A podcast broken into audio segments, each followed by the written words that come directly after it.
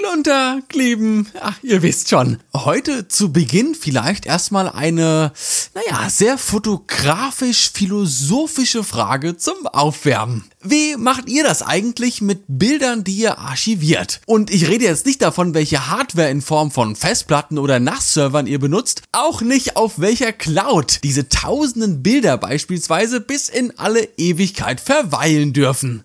Nee, ich habe mich vor einigen Tagen durch alte Lightroom-Kataloge aus 2016 bis 2018 so ein bisschen durchgeklickt. In dieser Zeit habe ich meine Bilder zum Großteil mit der Lumix GX80 fotografiert. Aber das ist jetzt eigentlich auch furz egal. Das Detail, das mich hier zum Grübeln gebracht hat, war, dass ich in dieser Zeit gern im 16 zu 9 Format direkt out of cam fotografiert habe. Sprich, ich habe direkt an der kleinen Lumix das Seitenverhältnis 16 zu 9 eingestellt und den Kram nicht dann erst in der Post zusammengeschnitten.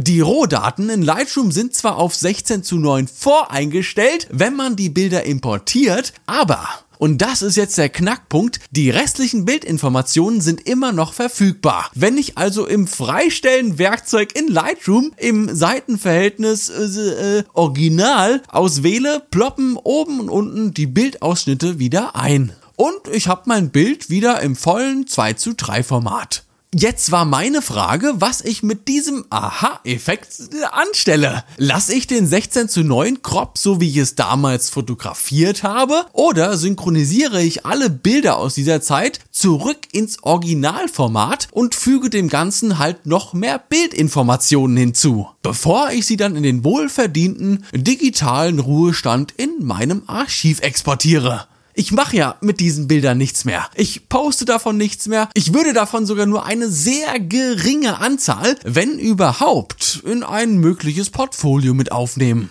Außerdem fotografiere ich heute auch nicht mehr im 16 zu 9 Format. Ich kroppe auch nicht mehr im Nachhinein in dieses Seitenverhältnis. Warum also auf Bildinformationen verzichten, nur weil ich das früher als Stilmittel halt so drin hatte? Mein Gedanke war da, wenn ich die Bilder in 20 oder 30 Jahren einer Person zeige, dann ist der Effekt der Bilder ja viel wirkungsvoller, wenn ich auch mehr Bildinformationen habe, die dargestellt werden auch, ja, auch wenn das Motiv ja so von mir fotografiert wurde, dass es in 16 zu 9 am besten dargestellt wird. Aber wie seht ihr das? Das war ja keine Arbeit. Ich habe alle Bilder markiert, das Seitenverhältnis synchronisiert und fertig war der Lack.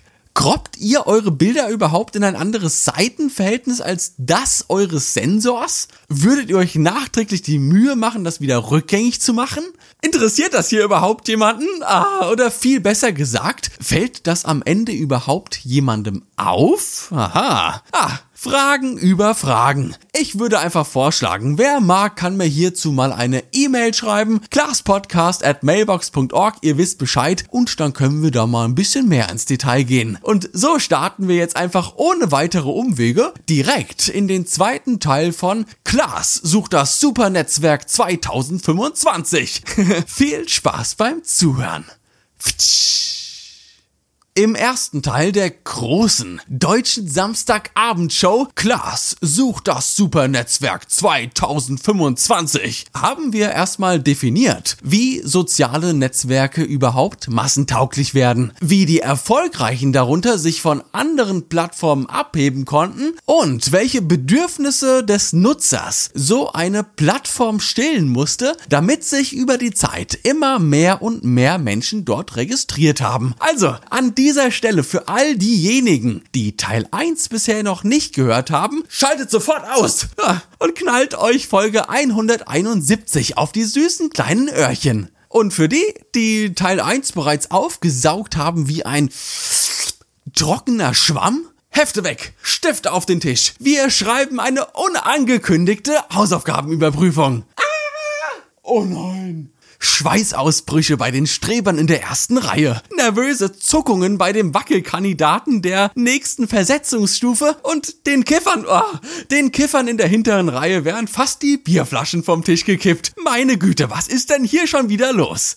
Ich bringe das gerade auf den Glastisch, weil es mir selbst, nachdem ich Teil 1 aufgenommen hatte, das erste Mal so wirklich selbstbewusst wurde. Was sind unsere Grundbedürfnisse im Jahr 2020, wenn wir acht Stunden am Tag an unseren Handys kleben? Das sind Text, Bild, Video und persönliche Interaktion. So, was sind jetzt die fünf größten Netzwerke unserer Zeit?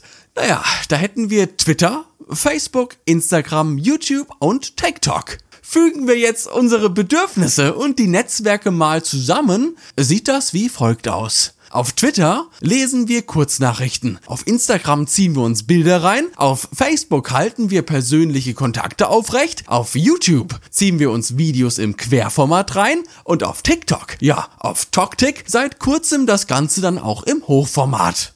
Unsere doch sehr unterbewussten Grundbedürfnisse an das Internet sind also durch die fünf großen Netzwerke zu 100% abgedeckt. Und so betrachtet hätte man schon viel, ja viel, viel früher auf die Idee kommen müssen, dass bald eine App nachrückt, die auf Videos im Hochformat ausgelegt ist weil wir unsere Telefone ja nativ auch im Hochformat bedienen. Es ist einfach eine nicht flüssige Bewegung in der Smartphone-Nutzung, jedes Mal sein Handy dämlich drehen zu müssen, nur weil man sich ein YouTube-Video im Fullscreen-Mode anschauen mag.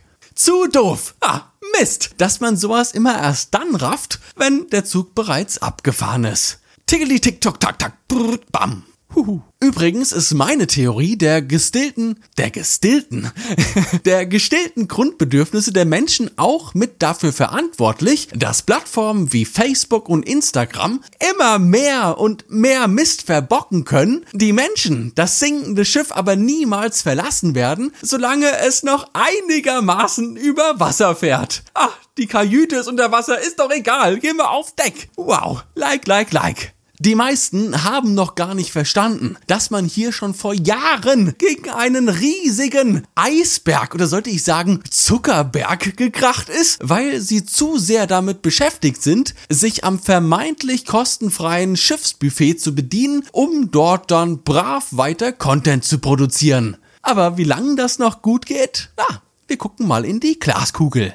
Wer dann doch aussteigt, wer dann doch den fünf großen Plattformen den Rücken kehrt, naja, der ist sowas wie ein digitaler Aussteiger und auch in der Kommunikation mit Freunden und Bekannten ein wenig, ja, ich spreche da aus eigener Erfahrung, zum Außenseiter-Dasein verdammt. Es sei denn natürlich, man überzeugt die Menschen aus seinem privaten Umfeld proaktiv von alternativen Apps, um weiter in Kontakt zu bleiben. Stichwort Signalgruppe. Aber trotzdem, in der breiten Masse ist man nun nicht mehr von Bedeutung, geschweige denn auch nur zu einem Prozent noch irgendwie sichtbar. Und auch wenn die Betreiber der großen Plattformen heute noch keinen Anlass zur Sorge haben und diese Unternehmen mehr Geld verdienen, als sich das jemals jemand hätte vorstellen können, na, also ich meine, der Facebook-Konzern, der ist irgendwie 650 Milliarden Dollar wert. Und das ist doch nicht mal eine sarkastisch übertriebene Zahl. Mal, die sind's halt wirklich. Trotzdem bin ich davon überzeugt, dass keine dieser Plattformen für die Ewigkeit bestimmt ist. Das ist einfach, das ist einfach der Lauf der Dinge. Und auch wenn sich als bestes Beispiel hier Instagram über die Jahre immer sehr aktuell halten konnte, indem sie einfach dreist die Funktionen der Konkurrenz kopiert haben, wird auch hier irgendwann der Tag kommen, an dem Menschen eben nicht mehr aus völliger Verzweiflung zur Burg Els fahren, um Content zu produzieren, weil sie eben etwas darstellen wollen oder es zumindest versuchen, dass sie eben nie sein werden und auch nie gewesen sind. Hey, und wie war's bei der Burg Els? Ja, wow, ich habe schon 30 Likes. Also nur mal so als Randnotiz, wenn ich diese Stimmen aus dem Off mache, also die mache ich ja gar nicht, das sind ja wirklich Menschen hier, dann rede ich immer einmal nach links und einmal nach rechts. Aber die Aufnahme ist ja Mono. Ah. Zurück zum Thema, ihr süßen Mäuse. Veränderung, die liegt in unserer Natur. Die Frage ist jetzt nur, wohin wir uns verändern. Wow, jetzt wird's philosophisch. In der Urversion von Instagram hat man ein quadratisches Foto aufgenommen, einen von neun Filtern drüber geklatscht und das Bild dann gepostet. Technisch und kreativ gesehen ah, eher so eine Aufgabe für Sonderschüler. Und das auch auf Dauer eine sehr ernüchternde Beschäftigung. In der Urform von TikTok, also naja, Musically, haben wir Lip-Sync-Videos, die in verlangsamter Geschwindigkeit aufgenommen werden, dieses Material dann mit dem jeweiligen Lied überarbeitet wird und das finale Video dann wieder in voller Geschwindigkeit exportiert wird. Der kreative und technische Anspruch, der es erforderlich macht, entweder TikTok oder Instagram zu bedienen, der ist also gewaltig. Nur weil du Instagram kannst, heißt das noch lange nicht, dass du auch TikTok kannst. Schauen wir uns die aktuellste Version von Toktik an, dann haben wir ganz nüchtern betrachtet eine App, mit der man wahre Wunderwerke erschaffen kann, ohne dass du dafür irgendwie ein Heimstudio benötigst oder dass du dafür großes Equipment kaufen musst. Du benötigst einfach nur dein dämliches Handy, das du ja sowieso den ganzen Tag über in der Hand hältst. Und schwuppsdiebums sind dir fast keine Grenzen mehr gesetzt. Wie gesagt, ganz nüchtern und roh betrachtet. Im echten Leben habe ich durchaus meine Zweifel an dieser App, aber das wisst ihr ja mittlerweile. Die aus einem technischen Aspekt betrachtete modernste Social-Media-Plattform lässt uns also kreative Videos produzieren und sie im selben Atemzug auch dort veröffentlichen. Diese Tatsache sollten wir uns mal im Hinblick auf die Zukunft vielleicht genauer anschauen. Denn genau hier, glaube ich, müssen wir bei dem nächsten großen Ding irgendwie ansetzen. Die Grundbedürfnisse von uns, die sind ja bereits abgedeckt. Jetzt gilt es, den Menschen nach und nach immer mächtigere Werkzeuge an die Hand zu geben, damit diese immer einfacher, immer kreativere Inhalte produzieren können. Mein Kandidat für das große Finale von Klaas sucht das Supernetzwerk 2025 ist äh, Adobe oder Adobe, wie auch immer ihr dazu sagt. Wenn Adobe schlaue Köpfe in ihrem Produktteam sitzen hat, dann sind diese gerade jetzt in dieser Sekunde dabei, die Kreativcloud zum sozialen Netzwerk umzubauen. Du produzierst Filme in Premiere. Hey, du da drüben, du machst doch Animationen in After Effects, oder? Und ich, naja, ich mach zum Beispiel kleine Composings von meinen Bildern in Photoshop. Warum, hey, hey, hey, warum muss ich meine Composings jetzt erst in ein anderes Format reinquetschen, dann exportieren und im Anschluss auf einer anderen Plattform hochladen? bei der ich im besten Fall sogar noch Qualitätsverluste durch Komprimierung habe. Hey, super, das gefällt mir. Pixel zählen, Pixel zählen, tralala. Warum kann ich meine Composings, meine Videos oder meine Renderings nicht direkt aus dem jeweiligen Adobe-Produkt in der Kreativcloud mit anderen teilen? Ja, halt stopp, regt euch nicht auf. Ich weiß, es gibt diese Funktion schon, dass man sich so eine Art Portfolio aufbauen kann, aber da, diese Seiten funktionieren alle nicht nach den Prinzipien eines sozialen Netzwerks. Es mag sich sicher auf den ersten Gedanken sehr merkwürdig anhören, weil wir ja auch alle schon zum Teil seit Jahren, seit vielen, vielen Jahren mit Adobe-Produkten arbeiten. Aber wir sehen auf der anderen Hand auch, dass besonders die mobilen Apps von Adobe, allen voran natürlich Lightroom Mobile, dass die immer massentauglicher werden. Menschen, die an ihren Handykameras jetzt einfach mal das Rohformat aktivieren und sich dann im Anschluss damit auseinandersetzen, wie sie ihre Handybilder in Lightroom Mobile noch besser bearbeiten könnten. Von genau diesen Menschen würde sich ein Großteil davon niemals auch nur im entferntesten an einen Desktop-Rechner setzen und Lightroom Classic starten. Hauptsächlich, weil die allermeisten Menschen da draußen gar keine Desktop-PCs mehr besitzen. Und diese Zahl wird in Zukunft wahrscheinlich auch nicht gerade steigen. Jetzt stellt euch mal vor, die mobilen Apps von Adobe sind nicht mehr separat verfügbar, sondern werden alle in einer App gebündelt. Nennen wir es, äh, nennen wir es Adobe Nextcloud. Ah, ich muss direkt das Patent anmelden. Irgendwie fancy, oder? Ich starte die App auf meinem Handy und sehe einen Feed voller Inhalte von Menschen, die ich abonniert habe. Wie wir das auch gewohnt sind. Ihr wisst ja, zu viel Veränderung tut den Menschen auch nicht gut. Doch anstatt jetzt beim Hochladen eines neuen Bildes von mir in die App-Galerie auf meinem Handy gehen zu müssen, um mir dort dann mein vorher exportiertes neues Stück Content zu greifen, ja, öffne ich einfach den Projekte-Tab in der App. Geräteübergreifende Synchronisierung, die haben wir doch jetzt schon. Wenn ich hier gerade ein Bild auf meinem Rechner bearbeite und Ding Dong!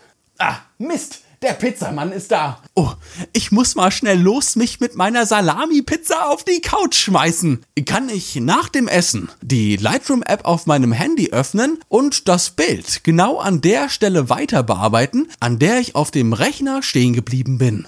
Stellt euch mal eine App vor, in der Photoshop, Lightroom und Premiere gebündelt wäre und ich sogar noch geräteübergreifend an all meinen Quellen von überall mit meinem Bild- und Videomaterial arbeiten könnte. Und anstatt jetzt das neueste Video einmal für YouTube zu exportieren, dann nochmal für IGTV und ach komm, zu guter Schluss nochmal im Original für die eigene Sammlung, gehe ich einfach her und lade mein Video verlustfrei und nativ in ein und derselben App hoch, in der ich es auch produziert habe. Ich sag ja, wenn die Jungs und Mädels von Adobe nicht dumm sind, arbeiten die gerade an dieser sagenumwobenen Adobe Nextcloud App. Kann man da irgendwie äh, Unternehmensanteile geltend machen oder so? Ich weiß es nicht. Und ich meine, auch wenn es Adobe nicht ist, wird sich jemand anderes dieser Aufgabe annehmen. Davon bin ich überzeugt. Dafür stehe ich mit meinem Namen. Klaus, nein, das bin ich nicht. Aber ich bin davon überzeugt, die Zukunft von Social Media hängt bald nicht mehr allein vom Medium ab, das wir bedienen, sondern zum Großteil von den Werkzeugen, die man den Menschen in der Plattform mit an die Hand gibt. Zum Abschluss hier noch ein schönes Beispiel vielleicht. Um's zu verdeutlichen. Snapchat war 2016 mit seiner Story-Funktion allein auf dem Markt. Menschen haben sich des Mediums Story wegen bei Snapchat registriert. Ein halbes Jahr später, hey, was macht denn ihr da Schönes? Ich will mitspielen, kam Instagram und hat das Konzept der Story eins zu eins kopiert. Dann kam der WhatsApp-Status, die Facebook-Story, die YouTube-Story und zu guter Letzt hat vor rund einer Woche die Urplattform Twitter eine Story-Funktion auf seiner Plattform integriert. Und Snapchat? Naja, Snapchat ist auf dem absteigenden Ast seitdem. Das Medium ist austauschbar und die Plattformen selbst haben keine Scheu mehr, jegliches Format zu übernehmen, um die Leute mit allen Mitteln, nein, bitte geh nicht, zu halten. Aber die Werkzeuge, die uns die Entwickler in Zukunft zur Verfügung stellen, die werden den eiskalten Unterschied machen. Denn die lassen sich mal eben nicht eins zu eins von heute auf morgen kopieren. So, das war's mit dem großen Contest. Klaas sucht das Supernetzwerk 2025. Was sind denn eure Ideen, wie sich Social Media in Zukunft entwickeln könnte und in welche Richtung es gehen wird?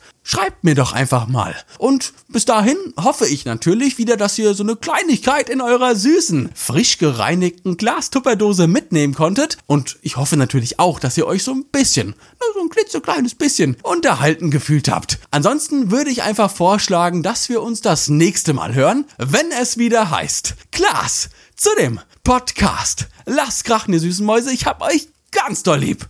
Ciao. Brrr.